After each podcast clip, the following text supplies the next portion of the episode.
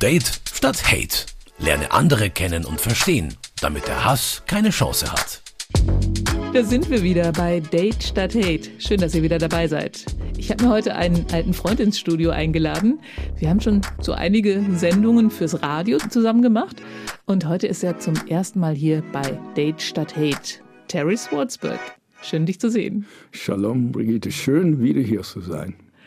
Ich habe nachgeschaut. Unser erstes Mal, das war 2019, also vor dem ganzen Corona-Wahnsinn und lange bevor rechtsextreme Parteien so hohe Umfragewerte hatten.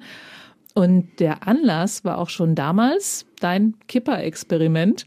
Du bist nämlich ein Münchner Jude und trägst seit inzwischen zwölf Jahren in der Öffentlichkeit immer eine Kippa, also diese kleine runde Kopfbedeckung. Das ist seit dem 1. Dezember 2012 um 9 Uhr morgens, das war ein Samstag, ging ich raus aus meinem Haus ging Gemüse einkaufen. Ich bin ja Vegetarier und Kaffee. Das war der unprätentiöse Anfang, was mittlerweile ein ganz großes Experiment geworden ist. Beim ersten Mal hattest du noch überlegt, mal gucken, was da passiert. Und es ist nichts passiert, oder? Es ist viel Schönes passiert und viel wunderbare Begegnungen, bisschen Anerkennung. Aber im Großen und Ganzen muss ich sagen, Desinteresse. Also ich gehe mit Keeper ganz normal heute wieder durch die Innenstadt in München und das scheint sehr wenig Menschen zu interessieren. Was ja eigentlich gut ist, oder? Ist super. Ich finde es absolut super. Für viele Menschen, sie schauen vielleicht hin. Ich habe heute ein besonders schöne Keeper drauf mit vielen Farben in Davidsterne. Würde ich auch hinschauen, wenn ich sowas sehe. Aber das ist eh so ein normales Interesse. Das ist kein Verachtung oder sonst irgendwas. Nein, die Menschen meinen, dass jüdisches Leben ein völlig normaler Teil von deutschem Land ist. Ich habe mir sogar gemerkt, wie der Plural ist. Kipot. Genau. Und ich weiß, dass du ganz schön viele davon hast. Wie viele Keypots sind es denn inzwischen? Ja. Oder zählst du gar nicht mehr? ja, ich, ich habe viele verschenkt. Das ist so, wenn ich einen Mensch sehe ohne Kippa, dann verschenke ich. Aber dafür werden einige für mich hergestellt oder verschenkt. Und ich glaube, um die 100 habe ich. Und die trägst du immer abwechselnd? Je nachdem, was gerade greifbar ist. Ich habe gerade ein wunderschönes Rochanika von einer Freundin, ein Keeper mit vielen Fahrrädern drauf. Natürlich ist Radfahren, das ist natürlich Das ist so eine, eine Riesenleidenschaft. Eine riesige Leidenschaft. Und ich gehe sehr oft auf Staatsakten Festakten und dann denke ich mir, vielleicht da habe ich ein paar klassische Keyboard mit viel schönen Blau, israelische Blau, mit vielen Davidsternen drauf und so. Das ist so mein feierlicher Keeper. Und die München Keyboard nicht zu vergessen. Nein, ich habe, um Gottes Willen, ich habe drei Auflagen davon herstellen lassen lassen und so. Und vielleicht muss ich es ein viertes Mal machen. Die scheinen gut wegzugehen. Als du angefangen hast, wolltest du mit diesem Experiment nicht nur dir etwas beweisen, sondern eigentlich deinen Freunden oder wem wolltest du eigentlich beweisen und was wolltest du beweisen? Als Jude hörte man und hört man immer noch, dass wir stark gefährdet sind, dass der Antisemitismus steigt, wird virulenter und es gibt ja einen ganz langen Not-to-Dos. Man darf keine hebräische Zeitung in der Öffentlichkeit lesen. Man darf nicht erwähnen, dass man Jude ist. Man darf nicht mal einen jüdischen Namen haben. Und das widerspricht mein Naturell. Ich bin ein Mensch, der sehr mitteilsam ist. Also das ist im Prinzip in der jüdischen Community so, genau, dass man sagt, vielen Dank für in Klärung. Deutschland genau. macht man das nicht. Genau, besser vielen Dank. Genau, richtig, richtig. Die Deutschen sagen, die nicht jüdische Deutschen sagen das nicht, aber unter uns wir sagen immer, mein Gott, tu das nicht und tu das nicht und tu das nicht.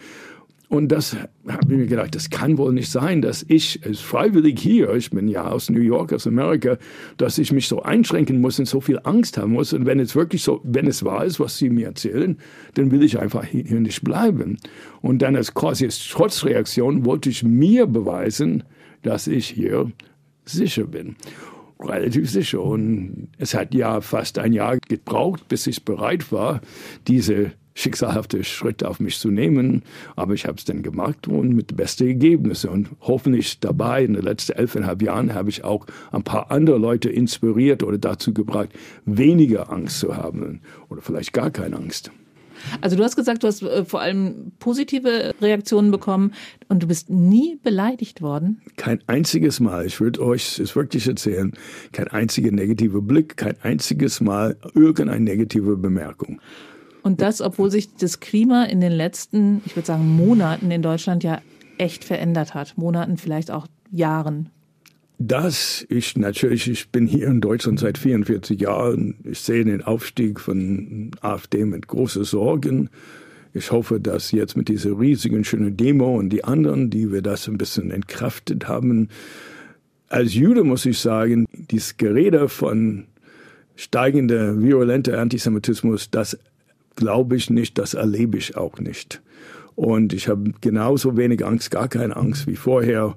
Und ich denke, das ist einfach so eine Art von Hysterie, wenn ich es sagen darf, in den Medien. Vor allem ist es eine Verkennung der wahren Tatsachen, würde ich mal behaupten. Ja, wobei ja die Anzahl der Anschläge messbar zugenommen hat. Erstmal muss man feststellen, ich bin ja Army, man hört es gar nicht in meinem Akzent. Komm. Da gar nicht. Mein rein geschliffenes Hochdeutsch. Ja. Genau. Vielen Dank. Also seit 2001 ist kein Jude ernsthaft in Deutschland. Weil 2001 wurde ein Rabbiner leider ermordet. Im Gegensatz zu den USA, wo Menschen in Pittsburgh und San Diego, wir hatten ja wahnsinnig Glück in Halle, da hatten wir Genau. vielleicht 70 oder 80 Todesopfer. So, aber im Großen und Ganzen, wenn man die Statistik sieht, sind Juden relativ sicher in Deutschland. Und vor allem diese Zahlen sind ja mit großer Vorsicht zu genießen. Erstmal, die bespiegeln den Aufstieg von Social Medien. Da werden alle diese schreckliche Verunglimpfungen in Social Medien, die ich, ich bin nicht mehr auf Twitter, aber wenn ich Twitter lese zur, zur Zeit, ab und zu mal bin ich erschrocken, was da ist und so. Und wenn sowas passiert, wird es auch als antisemitische Tat auch verstanden. Wenn man sieht, wie Juden normalerweise leben, normal leben in Deutschland, hat sich wenig geändert aus Positiven. Die Anzahl von Juden in Deutschland steigt. Warum? Weil viele Israelis sich einen Pass wegen Holocaust-Background holen oder kommen hierher, fühlen sich hier sicher. Und ich habe da sehr viel Arbeit investiert, um diese Zahlen zusammenzukriegen, dass wir mittlerweile 300.000 Juden in Deutschland haben. Das ist ungefähr die Hälfte vom Holocaust. Aber immerhin, wir haben ungefähr 99.000, die zu der 145 jüdischen Gemeinde gehören. Das allein ist eine Zahl, die stolz macht. Es gibt 145 jüdischen Gemeinden in Deutschland. Das ist eine wunderbare Zahl. Ich habe die Zahlen zusammengestellt. Komischerweise kein anderer Mensch hat sich die Mühe gemacht. Ach so, es gab kein statistisches Nein, Material tatsächlich nein. über jüdisches Leben in Deutschland es gibt heute. keine belastbare Zahlen und dies- diese Zahl von 99.000 Juden wird immer verbreitet, aber dies sind nur Juden, die Mitglieder sind in der Gemeinde, wie ich. Ich bin Mitglied, ein stolzes Mitglied von Shalom München. Aber ich habe ja viele amerikanische Freunde, die nie in ihrem Leben in einer Synagoge waren, wie die meisten Menschen heutzutage sind sie säkuläre Juden wie säkuläre Katholiken oder was Ja, weiß genau. ich. Und dann gibt die 100.000 Israelis, die hier langfristig oder kurzfristig sind, die ja sich nie irgendwie anmelden lassen als Juden. So im Grunde genommen, jüdisches Leben wächst und gedeiht, wenn man die Statistik ansieht. Und Juden sind rein physikalisch relativ sicher in Deutschland, relativ, vielleicht noch sicher als in Amerika oder Großbritannien und sonst wo. Ich will ja diese schreckliche Untaten nicht verharmlosen. Ich will nur sagen, wie alles im Leben muss man ein bisschen den Zusammenhang sehen. Wenn ich höre, dass jemand eine antisemitische Zwischenfall erlebt, zum Beispiel Freunde von mir oder so, dann gehe ich zu denen, frage, was ich tun kann, ob sie mich brauchen, ob ich die unterstützen kann oder so. Und das tue ich dann auch, weil ich weiß, wie es sich anfühlt. Antisemitismus zu erleben persönlich ist was Schreckliches. Es lahmt, es schmerzt. Und kein Jude soll das irgendwo auf der Welt, vor allem nicht in Deutschland, erfahren. Du selber hast es nicht in Deutschland erlebt. Nein, ich habe Rassismus erlebt, weil ich im Sommer, ich habe eine so semitische Haut, würde ich mal sagen, wird ganz schnell dunkel. Braucht mich nicht in der Sonne zu legen, das passiert über Nacht. Und in den 80er Jahren in Berlin würde ich ab und zu mal von einem Disco so eine Toursteher nicht reingelassen, weil sie meinten, ich sei Türke. Okay, ähm, ich wollte sowieso. Hat man gleich an deinem Akzent erkannt, oder? Vielleicht wissen Sie von meinen Tanzschritten und mein Tanzunvermögen richtig zu tanzen. Vielleicht hat sich rumgesprochen, dass diese Verrückte darf man nicht reinlassen und tanzen lassen. Ich habe Rassismus erlebt, aber nicht Antisemitismus in Deutschland. Wohl als ein Kind, der 1953 in einem antisemitischen Land, Amerika, geboren bin, habe ich Antisemitismus mein ganzes Leben lang erlebt, bis ich nach Deutschland kam. Genau, also das hast du mal erzählt, dass im Prinzip du Antisemitismus erlebt hast, bevor du nach Deutschland gekommen bist und dann ganz überrascht warst, wie frei du hier leben konntest. Genau, und ich war auch überrascht, die meisten von meiner Familie, ich liebe meine Familie sehr in Amerika, wir hängen sehr eng zusammen, aber sie tragen ja nicht jüdische Namen. Die haben den Namen geändert, oder Eltern oder Großeltern. Statt Jalinski, Yale, statt Pesetzky, Poses oder Perry oder so, oder Bishop oder irgendwas ganz Abstruses. Mhm. Und meine Familie war hartnäckig und stur. Wir blieben Schwarzburgs. Und Schwarzburg ist eindeutig ein jüdischer Name. Ja. Es gilt als hässlich in Amerika. Jüdische Namen galten, vielleicht gelten immer noch als hässlich. Goldberg, Schwarzberg, Bernstein, die waren alle Namen, die man wirklich nur mit Mut tragen könnte. Aber da gab es so viele berühmte. Leonard Bernstein zum Beispiel, ja. sie wollten, dass er seinen Namen nennt. Den hat Ach, er auch nicht ernsthaft? gemacht. Ja.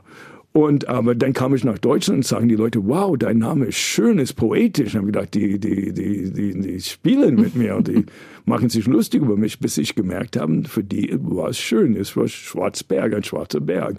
Wie Goldfarbe oder so, sind einfach schöne Namen in dem deutschen Zusammenhang. Ja, ich habe keinen Antisemitismus in Deutschland erlebt. Auf jeden Fall keinen Antisemitismus. Ich denke, es gibt ein bisschen Antisemitismus oder eine Art von Antisemitismus, das ich nicht ganz ernst genommen würde oder würde, weil ich natürlich eine andere Art habe, mich auszudrücken, eine New York Jewish Art, eine Tel Aviv Art. Ich bin sehr spontan, sehr freundlich, sehr schnell und ich denke, viele Ausländer erleben das, dass die Deutschen sie nicht ernst nehmen, weil die Deutschen erwarten ein bisschen Gravitas, ein bisschen Langsamkeit, eine Langsamkeit und so. Und ich bin ja aus meinem New York-Kulturkreis ein schneller, freundlicher, extrovertierter Mensch, der keinen Wert legt auf langsame Vorgänge.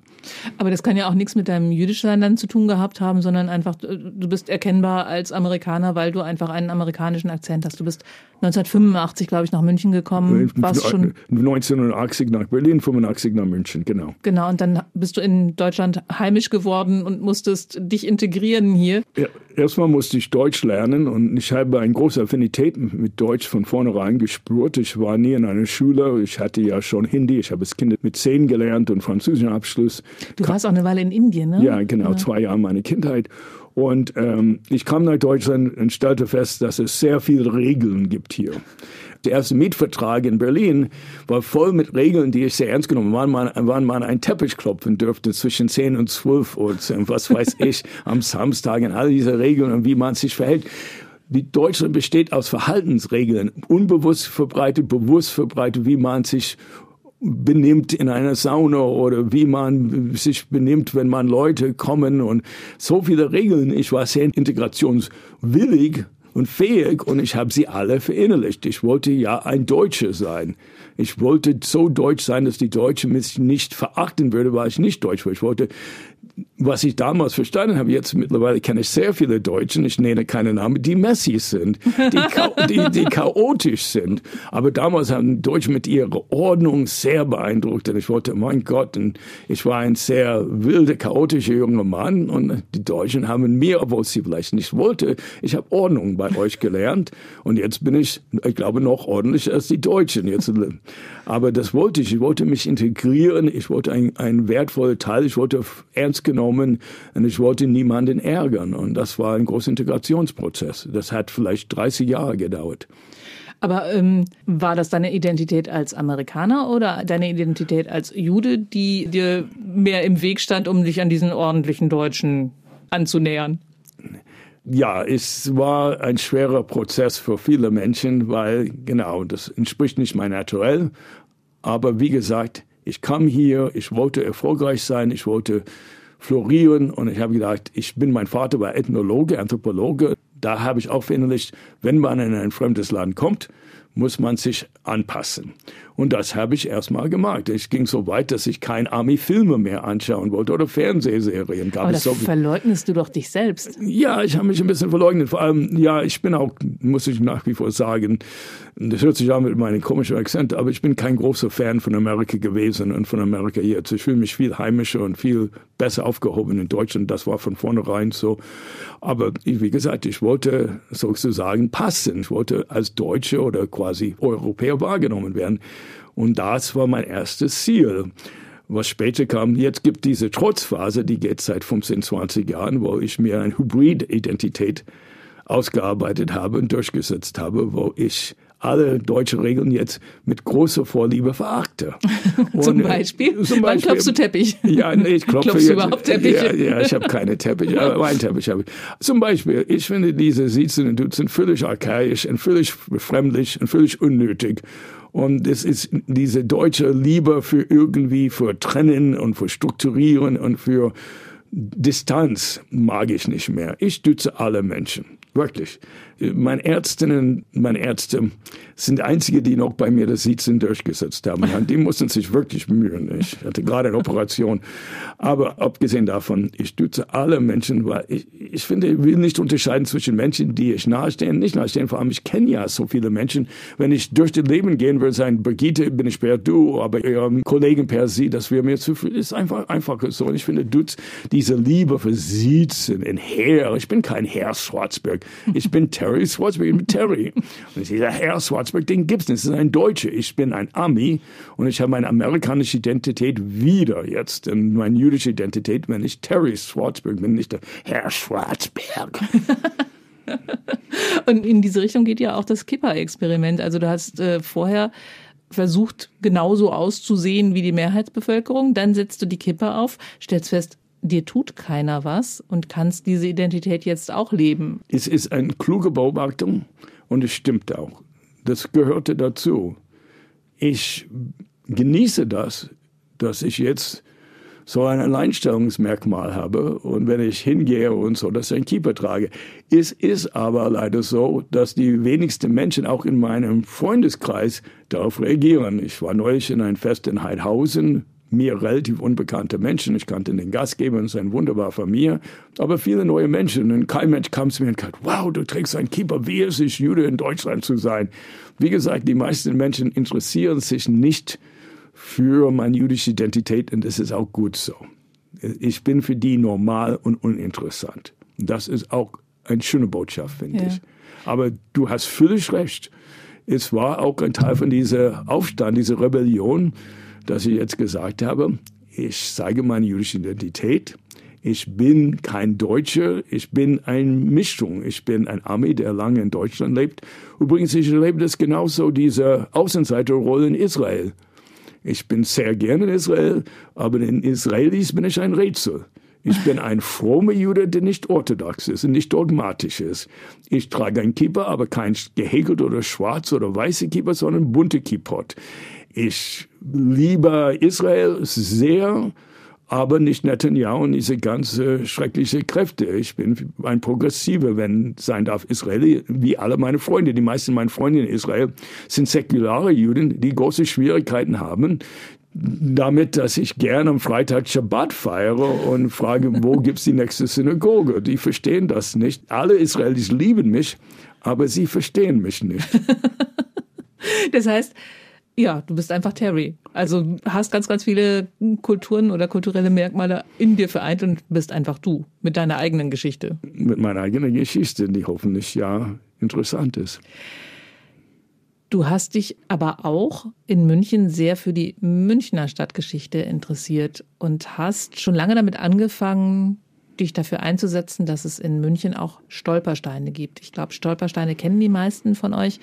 Die liegen vor Häusern, in denen Menschen gelebt haben, die Opfer des Nationalsozialismus geworden sind. Das sind so Pflastersteine, die in den Boden eingelassen sind. Zehn mal zehn Messing Plaketten, wo würdest du sagen Plaketten oder Plakette, so? ja. Eine Plakette, danke schön.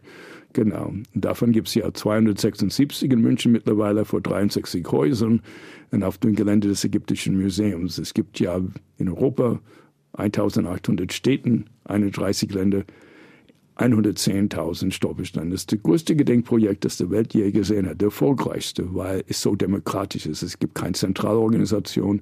Jeder bringt sich rein, wie er oder sie will. Und es wird von 31 Ländern unterstützt und auch von der Bundesregierung, Staat Israel, Amerika, alle jüdische Organisationen lieben die Stolpersteine. Wie ist der Weg von dem Wissen darum, dass ein Mensch in einem Haus gewohnt hat, bis zur Verlegung eines Stolpersteins vor diesem Haus? Es ist eine unglaublich gute Frage. Stell mal vor, du wohnst zum Beispiel in Agnesstraße 10 und du hast gehört, dass es da Opfer gegeben hat. Oder du fragst dich, Natürlich der einfachste Weg ist, uns zu kontaktieren, Initiative Stolperstein für München e.V. Und wir beantworten die Frage, wer hat im Haus gelebt? Ihr wisst das alles. Wir wissen es. Wir wissen es, nicht nur wir, aber alle können es wissen, weil die Stadt München, das ist unser lieber und unglaublich wunderbarer Freund Dr. Andreas Häusler und sein Team, haben das Gedenkbuch der Münchner Juden zusammengestellt. Das ist online. Das kann man immer konsultieren. Das heißt, da steht es ist da stehen alle, da stehen alle to viele Todesopfer. Aha. Das ist ihr Ziel gewesen. Das heißt, es gab ja von den 12.000 Münchner Juden, 12.500, je nachdem die Nazis die definiert hätten, 1933 bei der Marktergreifung. Davon würden 4.500 ermordet, vielleicht 1.500 fanden einen natürlichen, unnatürlichen Tod in der Zeit von den Nazis. Ungefähr die Hälfte haben überlebt. Die Hälfte, die überlebt, sind nicht direkt im Gedenkbuch zu finden, aber deren Eltern, die, wenn sie ermordet sind, das Gedenkbuch ist wirklich, ich verwende es vielleicht 20 Mal am Tag und ich danke sehr Stadt München, dass sie so ein wunderbares Werkzeug uns ermöglicht hat. Das gibt es nicht in anderen Städten, da ist es viel schwieriger. Und aber, wie gesagt, man kontaktiert uns und dann natürlich München, das ist was Besonderes. Wir müssen die Einwilligung von Eigentümer holen. In anderen Städten. Von den Hauseigentümern. Haus, vielen Dank, Brigitte. Hauseigentümer müssen zustimmen. Aber in vielen Häusern gibt es nicht nur ein Eigentümer oder Tumerin, es gibt vielleicht 20 oder 30, deswegen dauert es ein bisschen. Ach so, wenn das jetzt irgendwie im Prinzip äh, mehrere Eigentumswohnungen sind, dann muss da jeder zustimmen? Genau, und muss ein Konsens zur Mehrheit erreicht werden. Manchmal haben wir bis 30, manchmal gibt es eine Eigentumsversammlung einmal im Jahr oder zweimal im Jahr und dann müssen wir das abwarten. Und dann, wenn es eingewilligt ist und wenn wir einen Platz gefunden haben, weil München muss in Stolperstein auf Privatgrund kommen oder auf staatliche Grund, auf städtische Grund, sprich Gehwege dürfen sie nicht kommen. Aber in den meisten Häusern gibt es ein bisschen Privatgrund oder eine schöne Treppe, da können wir auch Stolpersteine verlegen.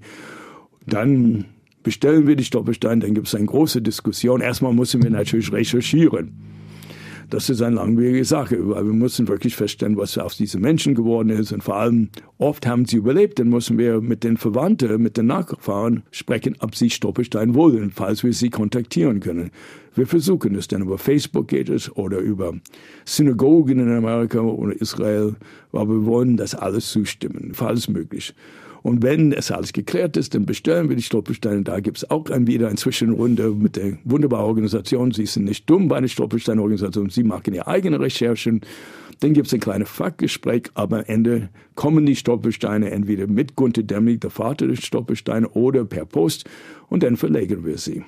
Äh, Gunter Demnig, das ist der Künstler, der sich das Projekt ausgedacht hat und die Stolpersteine auch anfertigt.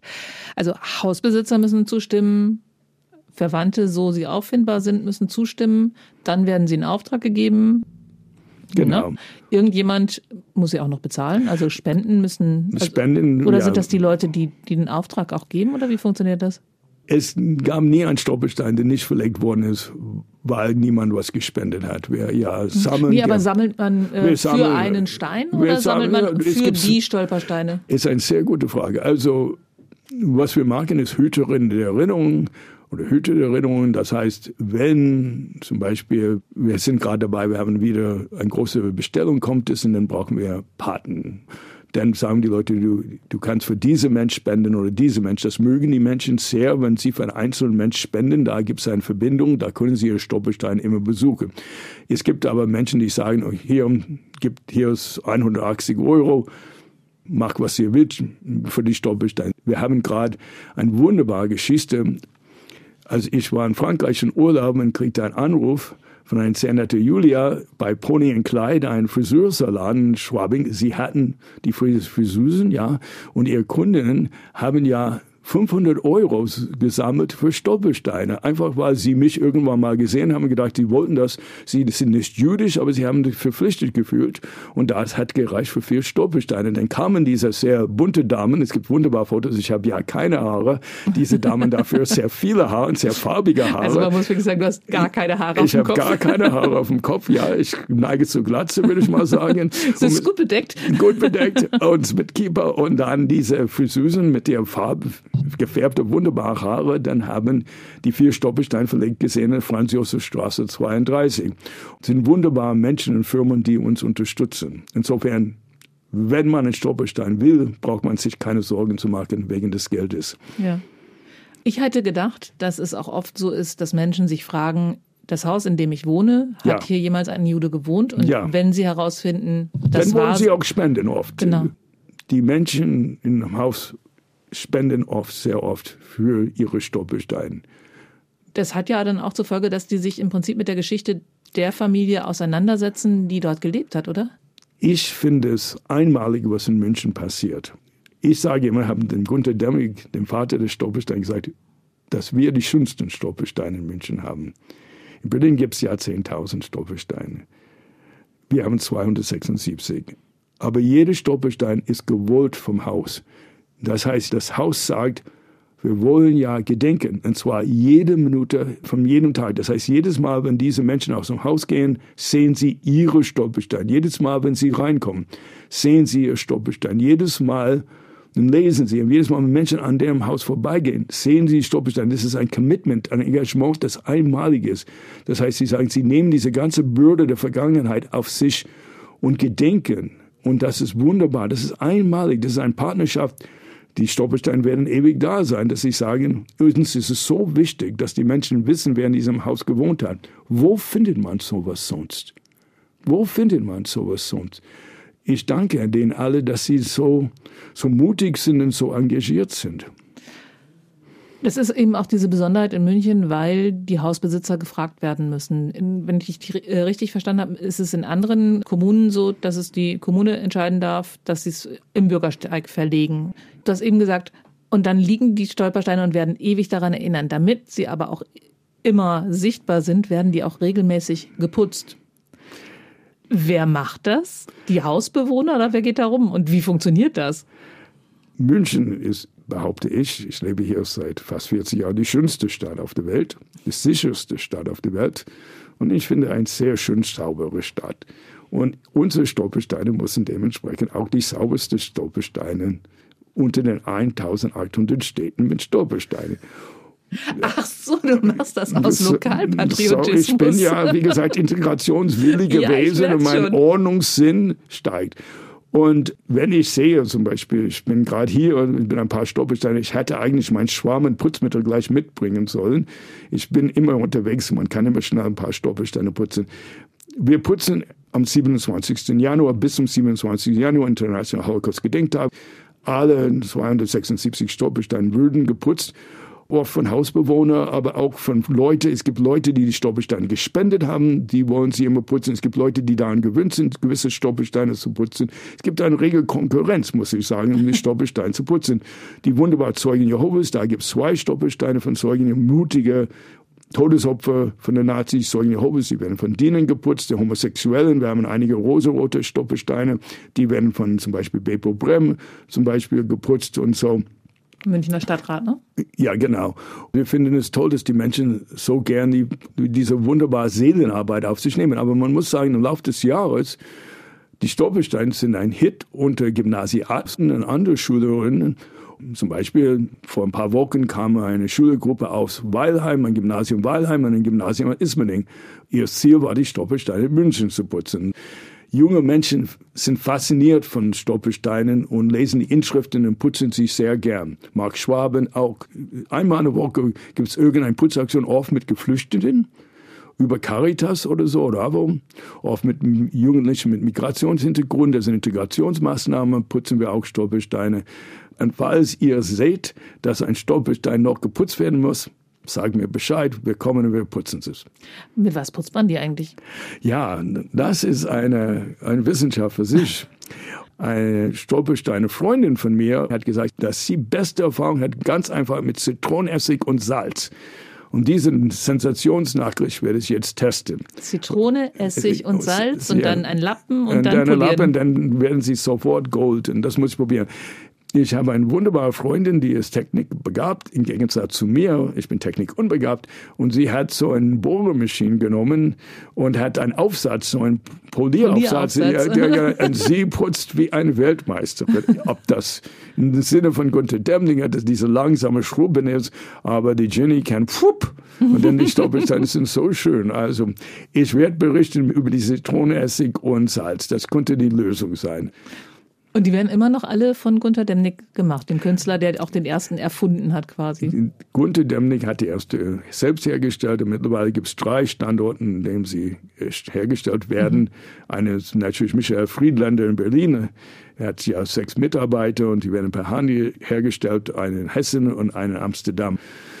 In den Niederlanden sind sie so wild nach Stolpersteinen, dass sie einen eigenen Standort hatten, haben mussten. Wahnsinn. Also ein, ein Erfolgsprojekt und ja, es ist unglaublich. Also wie gesagt. Wie viele Menschen sich wirklich mit dem äh, Gedenken be beschäftigen, zeigt es doch, oder? Ja, und das ist faszinierend, ich glaube, viele von uns werden erinnern, wie die Bundesrepublik, als ich ankam, 1980 war. Da gab es sehr viele Menschen, die meinten, es gibt einen Schlussstrich mhm. durch die Vergangenheit. Viele haben es gehofft, viele haben es gefürchtet. Die Neonazis haben es gehofft, oder vielleicht die normalen Menschen und die Juden und ein paar Alliierten haben es gefürchtet. Und dann kamen die Stolpersteine 92, die erste Stolpersteine, und haben das Gedenken und das Leben in Deutschland und Europa grundsätzlich geändert. Früher konnte man nur gedenken, indem man nach Dachau oder Auschwitz gefahren ist oder vielleicht in die Schule, wo sie eine wunderbare Arbeit leisten übrigens mit Holocaust-Gedenken, Holocaust-Bildung. Ich finde es ganz toll, was in deutschen Schulen mittlerweile gemacht wird. Ich bin oft fast ein oder zweimal eine Woche in irgendeiner Schule und finde fantastisch, was die Lehrkräfte da leisten, wirklich lobenswert unglaublich viel besser als in Amerika zum Beispiel. Der durchschnittliche Deutsche weiß mehr über den Holocaust als ein amerikanischer Jude, behaupte ich. Aber damals war eine geschwinde Minderheit, die sich damit beschäftigt haben. Mittlerweile beschäftigt sich ganz Europa mit dem Holocaust. Und wenn man von den 110.000 Stolpersteine sieht, vielleicht sind 90.000 von Nichtjuden gespendet und gewollt und so. Und wir Juden spenden ja, wir Juden initiieren sehr viel Stolpersteine. Es ist einfach so, dass die ganze Zivilgesellschaft in Europa diese Art von Gedenken unterstützt. Wenn du in Trübensau im ganzen Norden Norwegen bist, wo es gerade jetzt sehr dunkel ist, falls du das sehen kannst, siehst du Stolpersteine. Sizilien, Athen, Riga, Spanien, Frankreich, egal wo man hingeht in Europa, ich glaube, das habt ihr alle irgendwie diese Erfahrung gemacht, Venedig, wunderschön, Rom, dann sieht man Stolpersteine, dann merkt, dann sieht man, dass Nichtjuden und Juden, alle Gruppierungen pflegen sie, putzen sie, wollen sie. Und das hat das Gedenken enorm ausgebreitet. Und ich denke auch, der Grund, warum unsere Zivilgesellschaft in Deutschland so stark ist und so robust und resilient, hat sehr viel mit den Stolpersteinen zu tun. Weil sie zeigen, dass jüdisches Leben überall in der Stadt war und nicht nur in den KZs. Genau, das nimmt diese Opferrolle von uns weg, was leider viele Politiker und Medien jetzt uns wieder da hinschieben möchten, mit dieser Gerede über Antisemitismus. Sie wollen uns, uns statt normaler Menschen wieder Opfer zu machen, behaupte ich. Aber wie gesagt, die sehen, dass Juden, jüdisches Leben überall floriert hat und vor allem zeigt, wo Genozid, wo Hass, Antisemitismus und Rassismus, wo es hinführt. Aber zu sagen, dass die Medien Juden wieder in die Opferrolle schieben wollen, finde ich jetzt ein bisschen komisch, weil es passieren ja wirklich derzeit Dinge, die sonst nicht passiert sind. Also du selbst, ich weiß noch, wie wir vor einem Jahr oder so hier saßen, da hatte jemand Stolpersteine mit Exkrementen beschmiert und die musstest du putzen. Ja. Genau, es passieren, Gott weiß, will ich nicht sagen, dass Juden, wir Juden wie alle Menschen, wie Afrikaner, wie Muslimen vor allem in, in Deutschland nicht Böses erfahren. Das ist völlig falsch. Aber man muss fairnessgemäß sagen, es gibt zwei Geschichten zu erzählen. Und ich finde wichtig, dass jeder Mensch, der Antisemitismus lebt, die Möglichkeit hat, Sympathie, Empathie, Unterstützung zu bekommen und dass es geahndet wird. Und das finde ich toll, dass jetzt so viel mehr Möglichkeiten gibt über RIAS und alles, alles zu ahnden. Dass wir haben ein wunderbares Justizministerium in Bayern, Georg Eisenreich, ich bin ein großer Fan von ihm. Und die sind wirklich konsequent und wunderbar dabei. Konnte nicht besser sein. Und das muss so sein. Und als Jude finde ich es beruhigend und schön, dass mittlerweile, wenn was passiert, dass alle Menschen sofort dahin kommen, berichten, benachrichtigen, dass es geahndet wird. Und das ist toll. Aber fairnessgemäß muss man auch sagen, dass jüdisches Leben hier in Deutschland auch floriert.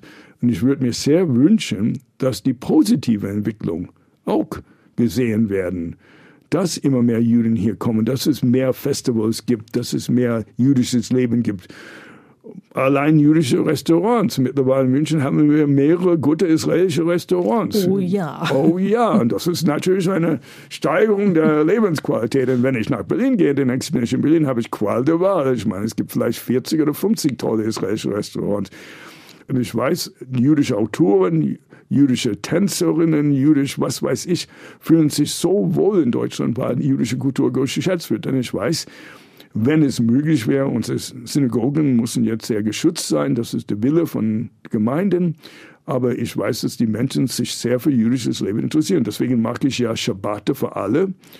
Und das kommen. Das ist immer lustig, du erzählst mir immer schon, bevor ich die Frage stellen kann. Oh, Entschuldigung, Brigitte, das tut mir leid. Ich wollte nämlich sagen, du versuchst ja auch wirklich dieses fröhliche Judentum den Menschen nahezubringen und lädst unglaublich viele Leute ein, damit sie mit dir feiern können. Genau das große Geheimnis, ich will es ja nicht verraten. Ich finde, in unserer Synagoge, bei unserem Gottesdienst mit unserem wunderbaren Rabbiner und wunderbaren Kantor zu sein, ich finde es einfach ein Genuss. Ich genieße das, die Musik ist wunderbar, das Feeling ist wunderbar, die Riten sind wunderbar. Ich erlebe Judentum als ein sehr bewegendes und vor allem ein sehr, eine sehr, sehr fröhliche Religion. Das hört man auch in Klezmermusik und mein Ziel ist, dass alle Menschen Zugang dazu finden, vor allem Juden und Jüdinnen, die sich nicht trauen, in die Synagoge zu kommen, weil sie vielleicht nie da waren und kennen die Riten nicht, können kein Hebräisch oder haben nur vielleicht ein jüdischer Opa oder was weiß ich alle, halb was weiß ich alles dass Menschen einfach eine Möglichkeit haben, uns kennenzulernen auf eine sehr angenehme und fröhliche Art und Weise. Und bei uns ist immer Essen sehr groß. Es gibt nur ein einziger Abend im Jahr, wo in der Synagoge es kein Essen gibt. Und das ist erster Abend von Yom Kippur, Kol Nitra. Sonst ist jedes jüdisches Fest mit Essen verbunden. Auch die schwere Feste wie Pesach oder was weiß ich noch. Und auch Musik. Und deswegen zum Beispiel, ich habe vier Schabbate für alle veranstalten letzten Jahres, unter anderem am 22. Juli, kamen 250 Menschen auf der Straße ohne Polizeischutz, 250 Menschen mit unserer Rabbiner und unser Kantor von Bachelor Munich, München und haben friedlich und fröhlich gefeiert. Und so soll es immer sein. Ja, die Deutschen wissen ja, was sie ver verloren haben. Ja, es, es die Kultur hat ja wirklich nach dem Zweiten Weltkrieg gefehlt. Also all, die, all die positiven Einflüsse der, der, der jüdischen Kultur die es vorher gegeben hat, die hat ja hinterher wirklich gefehlt. Also vor allem der Humor. Ja, ist völlig richtig. Und vor allem, als ich Deutsch gelernt habe, habe ich zum ersten Mal Stefan Zweig, Feuchtwangler, Tucholsky gelesen und die sind für mich nach wie vor die bildende Sternstunde von deutscher Literatur. Und ja, ich finde, dass die deutsche Kultur nach wie vor ein bisschen Humor, jüdischer Humor gut gebrauchen könnte. Also sehr gut gebrauchen könnte, wenn ich in Theater gehe oder so und diese bierernste Aufführungen sehe. Ich denke, Humor könnte sie ein bisschen gut tun. Ein bisschen nicht so selbst ernst nehmen wäre vielleicht auch was ganz was Neues. Trotzdem kommen wir, glaube ich, auch heute nicht drum rum, über was Ernstes zu reden, über den 7. Oktober. Das war ein Einschnitt in das Leben von vielen, vielen Menschen. Wie hat das dein Leben verändert? Es hat mein Leben sehr geändert. Da war ich nicht immun. Ich lag ja im Krankenhaus, ich hatte mein neues Knie bekommen, hatte ich höllische Schmerzen und mittlerweile sehr gut ausgegangen übrigens. Und ich war fassungslos. Ich war fassungslos an dem Mangel an Empathie von den Deutschen in Lincoln. Und so, das hat mir sehr wehgetan. Ich war fassungslos. Viele Bemerkungen von Menschen, von denen ich dachte, sie wären Freunde, die haben zum Beispiel gesagt, ja, sie können nicht mit Hamas, sie können mit den Zielen, aber nur mit den Methoden, als ob Hamas irgendwie ein politisches Agenda hatte.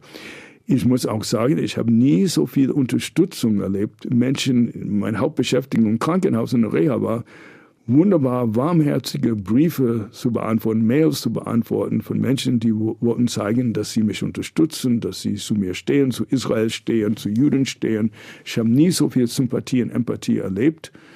Und insofern war das eine schöne Zeit. Ich denke, es hat wirklich eine Kluft in Deutschland offenbart, muss man sagen. Ich werfe mir jetzt vor, vieles, was ich als quasi als Ignoranz oder altbackener linken Ideologie durchgehen ließ, hätte ich damals viel strenger monieren müssen. Zum Beispiel, ich wollte immer Kaddisch sprechen. Das ist normal bei jeder Stolpersteinverlegung. Was ist das? Für Juden. Das ist ja das, ein Gebet. Ja, das ist unser Todesgebet. Das ist auf jeder jüdischen Beerdigung. Mhm. Das ist äh, bei allen Stolpersteinverlegungen, die tausend, die im Jahr stattfinden, wenn es um jüdische Opfer geht. Aber es war immer so ein bisschen umstritten unter vielen Menschen, so sollen wir Kaddisch sprechen. Und ich habe es auch nicht verstanden, weil als Jude, das war meine Entscheidung für jüdische Opfer und so. Und ich habe gedacht, na ja, die Altlinken sind ein bisschen antiklerikal, die mögen keine Religion. Das stimmt. Könnte man das vergleichen mit dem Vater Unser im, im, im christlichen Glauben? Es ist kein Beerdigungsgebet, es ist ein Hymne auf das Leben. Kaddisch ist wunderschön, es ist ein Hymne auf die Schönheit des Lebens.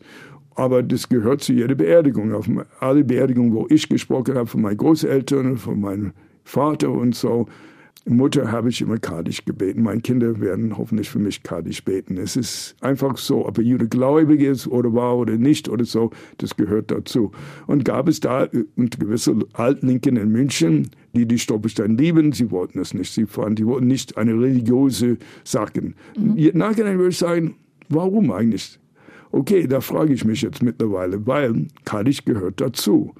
Okay, andere Beispiele. Ich, wie gesagt, aber jetzt ist es wie bei Corona. Man hat ganz viele Freundschaften verloren und ganz viele neue leider. Ich bin natürlich wie alle vernünftige Menschen ein Impfbefürworter, habe mich immer impfen lassen, habe alle an alle Regeln gehalten, das war mir klar.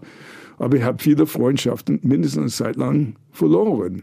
Und so. Und ich hoffe jetzt, dass, dies, dass diese Menschen langsam sehen, die Menschen, die wir verloren haben, dieser Linken oft, dass sie jetzt merken, dass es um Existenz von Israel geht und dass mit Hamas kann man kaum oder gar keinen Frieden schließen.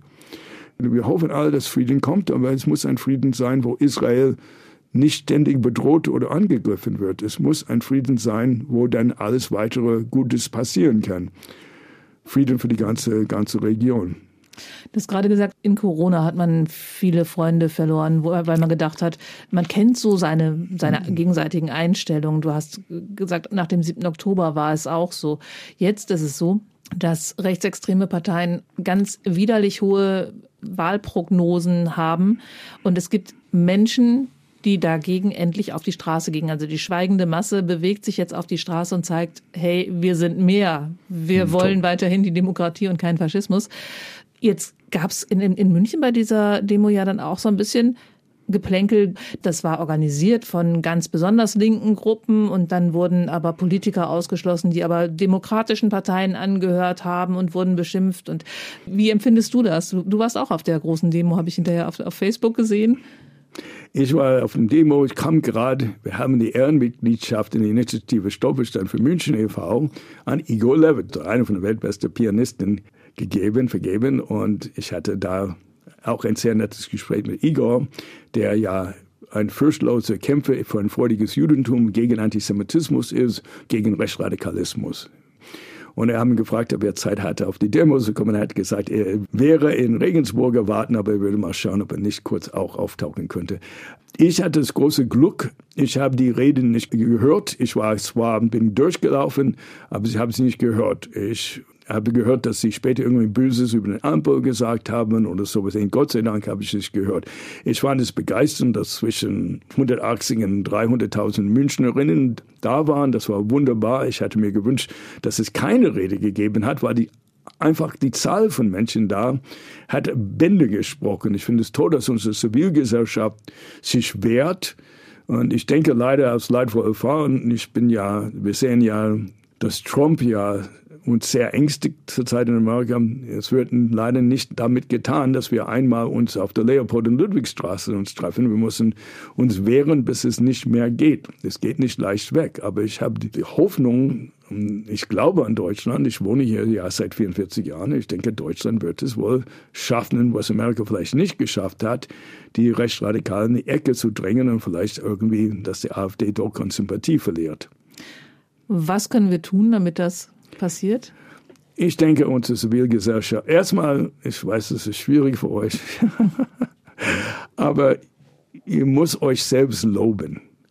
Also, ihr müsst euch selbst wertschätzen. Ich bin ja erst seit 44 Jahren, aber ich merke, die Deutschen sehen sich selbst sehr negativ, nicht nur anderen Sachen, und loben sich selbst nicht. Sie merken nicht, was für ein wunderbares Land wir haben. Wir haben ja seit dem Zweiten Weltkrieg, ich glaube, die Zahl mehr Menschen aus dem Ausland aufgenommen, Volksdeutschen, was war Juden aus der Sowjetunion, Geflüchteten, alle Menschen, die wir aufgenommen haben, wir haben sie vorbildlich integriert. Wenn man sieht, wie gut es auch vielen Menschen, Wahldeutschen geht und wie gut es unserer Gesellschaft dabei geht. Und ich denke, daran liegt, dass sehr viele Menschen sich ehrenamtlich oder idealistisch engagieren. Das ist wirklich einmalig in Deutschland. Es ist wunderbar, was hier passiert ist. Und ich finde, unsere Zivilgesellschaft ist resilient, ist robust. Und das muss man erstmal wahrnehmen wie groß die Unterstützung ist für diese breiten Konsens in Deutschland, dass wir doch das Klima retten müssen, obwohl wir gern sündigen. Ich weiß es, ich fliege auch mit, auch mit einem Flugzeug oder Auto fahren, was weiß ich. Aber im Großen und Ganzen, wir wollen, dass alle Menschen Krankenversicherung haben, dass alle Menschen ohne Angst, ohne Angst vor finanzieller Abstieg leben können. Und wir haben ein Land kreiert, wo es den Menschen gut geht, wo es kein richtiges Slums gibt wo kein Mensch hungert und kein Mensch Angst haben muss. Kein Mensch muss obdachlos sein.